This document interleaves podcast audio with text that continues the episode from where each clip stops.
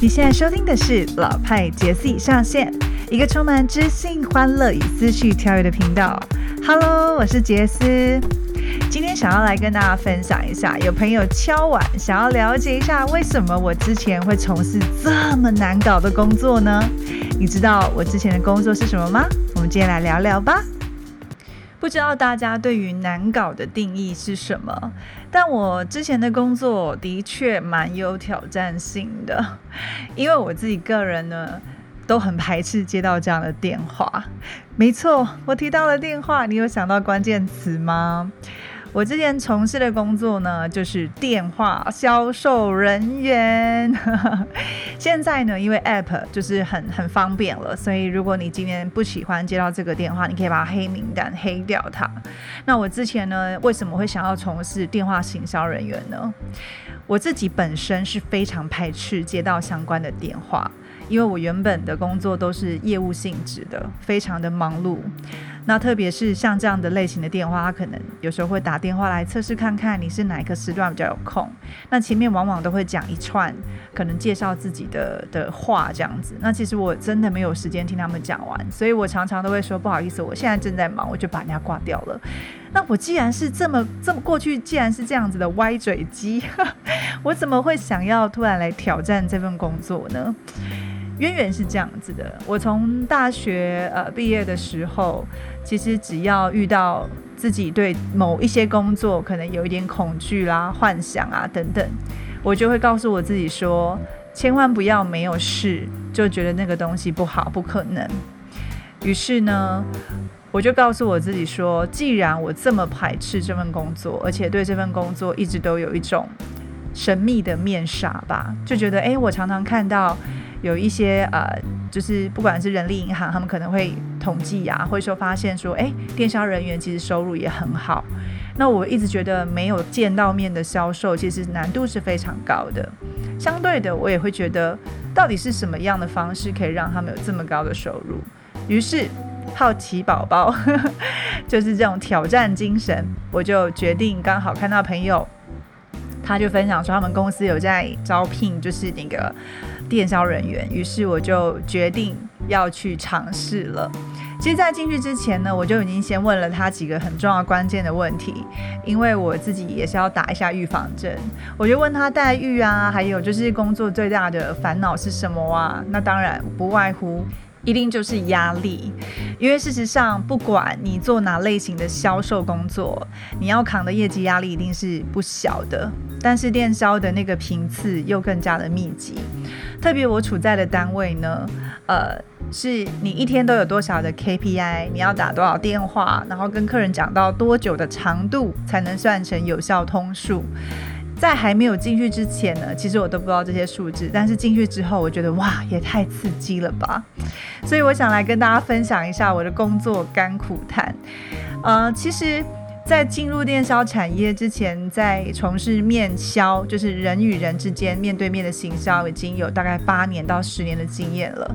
但是，请容小女子告诉各位，电销的世界是完全不一样的。当然，你一定有一些优势。如果你要从事电销，有一些吃香的地方，比如说像我的声音曲线是有故事、有画面的，这也是为什么我自己本身，呃。我从小其实就在练习，就是讲话有抑扬顿挫这件事。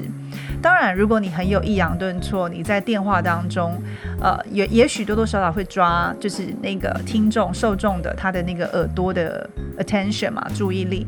但是如果你太抑扬顿挫，又容易让对方感觉到有点距离，对吧？就是嗯，你是要来跟我讲什么东西呢？所以相对，我觉得它是必须要弹性的去调配的。你可能在今天的这通电话里面的情境，你是想要创造什么？你是关心的氛围吗？还是热销感？还是一个呃比较像是呃有重要的事情要宣布的这种通知讯息的电话？其实它是可以透由你讲话的语调啦，还有用的文字啦，跟你自己本身的状态，它是会有一点些微的差距。因为当没有见到面的时候，人与人的连接就真的是透过声音。文字的那个能量在传递，哎，它有点很难讲，可是就是你能够体验到今天电话电话另外一头的那个人他在什么状态上，这也是电销我觉得非常有挑战，而且也非常有趣的地方。因为你可以可能讲一模一样的文字，对某些人是可以产生刺激的，但是对某些人是完全没有感觉，还马上被挂电话。这也是一种很好的人性测试啊。曾经有朋友问我说：“哎，那 Jess，你怎么去练习你讲话的口条？为什么你讲话很清晰？”其实我的发音不算是很标准的，我常常还是我觉得我讲话是连在一起的。哎，然后甚至有一次呢，我去看牙科，那个牙齿就是看牙科的那个牙医师，还跟我说：“你你讲话很不清楚。”然后还说我呃应该要矫正牙齿，不然我以后可能连连吃面都有困难。那我是怎么样强迫自己？其实我从小就会，呃，就是担任司仪啊，或者是念书、朗诵、朗读比赛。你看，朗读比赛我就讲错了，所以啊，这这些真的都是要练习的。我没有特别去矫正我自己的发音。可是呢，我就是想要让我自己讲话的那个语调是有画面的，所以我喜欢朗诵文字，我喜欢啊边看文章边念出来。那如果你今天是想要训练自己的口说，我觉得不妨从这边开始吧，因为任何成功都是先从模仿开始的。你如果觉得自己讲话没内容，或者是语调很平，那就可以听一些相声啊朗读，其实都蛮有帮助的。因为之前呢，在 YouTube 上面有放了一个影片，跟朋友闲聊电销甘苦谈，然后那时候那一集的呃那个 title 是写不销而销的秘诀，那因此呢就不小心被别人找到，然后于是呃最近刚好有一间就是美妆保养品的品牌，他们要做线上的线上的那个电销人员的训练。疫情的关系，本来是门市人员，但是现在都要改成线上去关心客人。那因为我刚刚有跟大家提到，其实面对面行销容易很多，是你见到这个人的形象，你看到这个人的状况，你是可以马上知道我今天这个客人的状态是什么，我要怎么跟他讲，甚至你连肤况都很知道很清晰。所以对于化妆品销售，他们没有尝试在电话完全看不到人的状态下怎么去拉近距离，于是他们的销售人员就遇到了很大的瓶颈。那刚好的那个呃，他们的教育训练的人员呢，在 YouTube 上面看到我过去分享的影片，于是就私讯找到我，那我就帮他们上了一个课程。那个课程大概有三百多人上线，这也是一个蛮特别的体验。不外乎他们就会想要知道说，如果你在从事电销，你应该要怎么调整自己，然后遇到挫折怎么办？这个是大家最关键的问题吧。嗯，我就用了不同的角度跟他们分享。其实我在每一次打电话之前，我会调整自己的心情，我会告诉我自己，今天我就是来传递快乐的，今天我就是要来感染给他们温暖的，今天我要关心多少客人，他们收到我对他们的热情。其实我每天在开启电话的时候都是这样给自己喊话。那我有准备一个镜子，因为你呃，其实讲话的声音表情，如果你的表情是很无无表情的。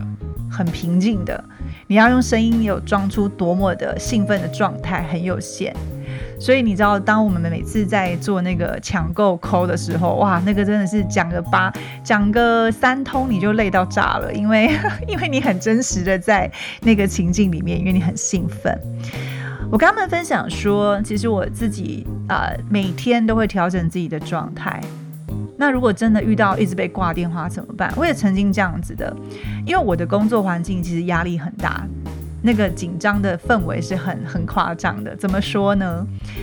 我们每一天进去呢，一定把自己的电话锁在 locker 里，因为要避免任何客人的资讯外泄，所以你用手机的时间是非常少。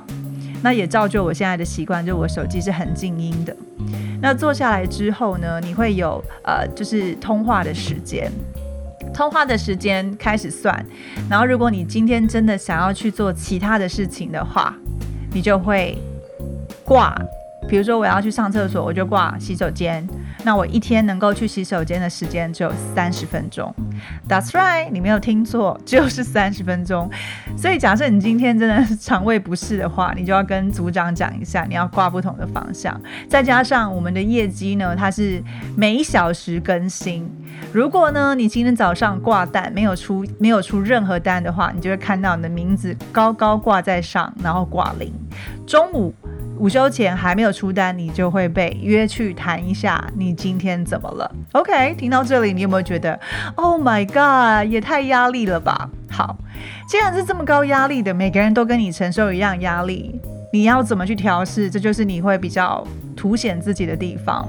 所以我调整好了自己之外，如果我今天真的打得很不顺，打得很烦，然后可能一早就被客诉啊，或是。我所谓的客诉，可能是客人收到产品不喜欢。我自己个人是没有因为服务电话被客诉的经验。比如客人收到产品不喜欢，你在做客服的时候，客服处理的时候，因为收到了很多负面情绪，你自己需要去排解一下嘛。所以这个时候，其实我是会给我自己叫做平静的时间，就是呢，我会到厕所挂休息，然后给自己拿着手机，可能给自己五分钟或十分钟的时间。听音乐或看一些快乐的东西，然后我之前还会看那个玉林哥的笑话，因为他的笑话真的很好笑。就是你让自己先跳脱那个很 down 的情绪里面，再来就是，如果今天真的还没有销售成功，我就会转改变策略，就是我要打一通，我要打几通不销售的课，不销售的电话。什么意思呢？就是我完全不提产品，我只关心的客人，然后我只想要跟他产生关系的连接。当然，你在做一定的时间之后，一定会大概记录一下客人方便接电话的时间跟客人喜欢的话题。那我其实也会有一些口袋名单，是我觉得比较好聊天的客人，我就去跟他们建立关系。因为当然还是会挑一些软钉子嘛，对吧？那如果你说，可是我是新手啊，我还没有那样的客人怎么办？创造喽。你可以先去看看客人他过往的购买经验，跟他容易接电话的频次，去推估他是什么样工作类型的人。甚至呢，你可以看他的生日是跟是不是跟你一样，比如说我是风向的，那我可能就会想要找风向的去拉近关系喽。其实这些。所谓的事前作业都是会有帮助你的业绩提提升的，因为你是真心的在跟客人产生连接，你不是只是为了销售他东西而去做功课。因为我把每个客人都当做是缘分，地球是圆的，今天我能够打到你电话，还跟你产生连接，一定是我跟你有特殊的缘分，是用这样的方式我在在做客人的客情维系关系。那再来沟通的时候，另外一个成功的关键，我觉得是在于换位思考跟同理角度。我今天如果要跟对方分享一个很贵的产品，我知道它其实是有价格的考量，也有可能它是。因为这个价值，他去购买，所以我不会预设他会不会买这个东西，我也不会预设说他可能觉得很贵，而是我会想尽办法让对方收到这个产品的价值，进而他自己在心中可能已经有一个小小的尺在量，说这个价格如果不要超过多少，我可以买。那我就是想办法把他心中的水位线往上拉喽。这个其实就是一种比较像是。呃，透油去跟对方了解他的购买习惯，跟他心中期待的东西，去拉伸那个产品的价值。也许今天讲减重，大家都只讲到减重、瘦身、体态，看起来好看，那这些东西其实是很快能够收到的。但是我可能会加更多的东西，就是它不容易复胖，很好维持，然后更重要的是。今天如果你瘦身体态维持一定的话，对你后续的健康、慢性病的病、慢性病的罹患率都会降低等等。我会把它延伸更多的好处，这是我自己在在做销售的时候会多做的一些事情。那更重要的是，我觉得在一通销售电话如何能够不销而销的关键是埋伏笔。就我已经决定好，我今天这通电话不销售它了，但是我会用预告，就是可能会说，哎。对了，姐，我们最近可能有什么什么样的产品？然后上次刚好客人就是有问，然后已经狂销，已经断货了一段时间。但是我有内部消息嘛，我们客服针对 VIP 会开放第一次的预购。姐，你对这这方面的东西是不是有兴趣？就是用闲聊的角度去测试客人对新产品。或是有不同产品资讯的接受接受的取向，这样子我就可以做记录。如果下一次有相关的，或者是能够因为这样子去引导他讲出他的需求的时候，我就更能够有新的产品就可以跟他分享。另外，我觉得有一个比较不同的地方是，现在很多人都会用恐惧行销。我不知道大家知不知道这个，就是可能会跟客人说啊，现在疫情很严重啊，所以你要保健啊，提升免疫力啊。这个对我来讲，它就是恐惧的出发点嘛，就是担心怕自己胆呃得病，所以我们不要得病，所以要做预防。我比较不会用恐惧销售，因为恐惧销售的话，其实就很像现在我们可能。会想说啊，看到那么多新闻，其实都会很害怕。我自己也会减少看这么多的新闻，只会让自己固定一个时间，知道现在发生什么事情。但我不会让自己一直去吸收这些负能量。但是如果今天我在电话销售当中，我为了啊，我为了要让客人因为恐惧、害怕、担忧而下了订单，其实往往在客人真的买回家之后。有可能有出现更多其他的产品的时候，它会有比较性，就是很容易因为 A 比较便宜就淘汰了 B 这种概念，那我就还要再去稳单。可是如果今天我的出发点是我是站在愿景出发，什么叫做愿景出发呢？就是带他去看到这件这个这个产品对他的好处，不是只有防疫这件事情，而是它还可以作为什么样的持续保养。当然，因为我认为，我也很认同，我们在在我们呃同事之间有非常多很厉害，就是恐怖销售做的非常强的，很会给客人危机意识的。我也非常认同，就是他们的他们的那个他们的出发点角度是不一样的。只是我自己个人习惯是这样子，这也是我觉得我在做电话行销当中可能。多多少少比较不一样的地方，因为当如果我今天是用愿景出发的时候，就算今天这通电话没有成交，我可能都已经默默的在客人心中种下了一个种子，就是他知道这件事情对他有益，就算他现在没有预算，可能他当然接下来我可能不断的持续的一次两次跟他分享相关的讯息，会提升这件事情在他心中的重要性。那继而他就有可能会跟我购买了，对吧？今天就先跟大家简单分享，就是我自己在做电销的甘苦谈。当然还有很多的干货没有讲，可是我自己最最值得要嘉许，现在还在线上努力的电销人员，这份工作真的不容易，因为其实我们的心酸别人看不到，我们可能被挂了一天要打一百多通，被挂了八十几通，有可能的。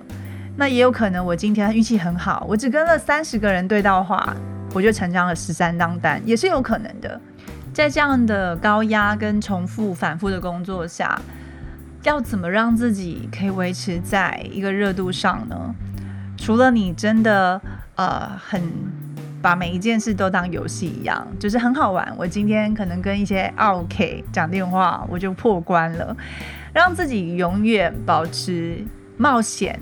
游戏，然后玩乐的心情，用玩乐轻松的态度去看待每一个出现的状况，然后让自己用打怪的精神再坚持下去。我相信，其实每个人都可以尝试看看电销工作，它有很多有趣的地方，也有很多感人的故事。也许下一次我可以跟大家聊聊我在电销工作的失去与获得。好了，因为一定有甘有苦嘛。今天很开心跟大家简单分享我在电销的收获。那下一次我再跟大家分享更多不同职场的一些领域经验喽。我们下次见喽，拜拜。